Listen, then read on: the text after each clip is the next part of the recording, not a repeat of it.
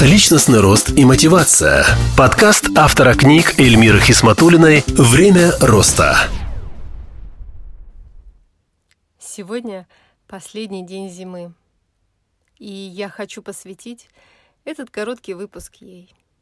И лично меня эта зима порадовала. Она была красивая, снежная, какая-то особенная. Мне удалось побывать в горах, покататься на коньках и просто наслаждаться снегопадом. А еще я обнаружила, что написала много стихотворений, посвященных зиме, и подумала о том, что они заслуживают того, чтобы стать новым сборником стихов о зиме. А вот одно из стихотворений – я сейчас прочитаю в эфире.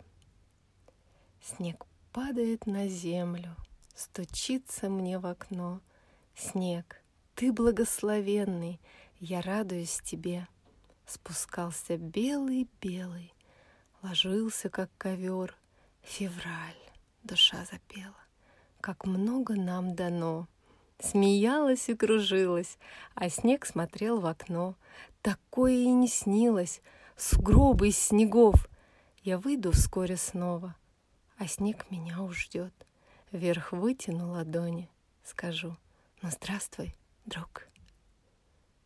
Надеюсь, я смогла передать вам свое настроение и красоту этой зимы. А в магазинах уже все больше тюльпанов, которые напоминают нам о предстоящей весне. Апрельский скоро звон капель, Подснежник в снеге мается, Проснется скоро даже шмель, С весной он повстречается. Пройдут зима и гололед, Засветит ярко солнышко. Весной опасный в речках лед, Он тоже скоро тронется. Дождемся теплого тепла И впустим солнце в душу, Посмотрим вверх на облака, Коснется носа лучик, Ну, а пока кругом зима февральские морозы. Хрустит под окнами снежок, но светит все же солнце. Я желаю вам много солнечных дней, хорошего настроения, ведь весна уже совсем скоро. До новых встреч в новых эфирах.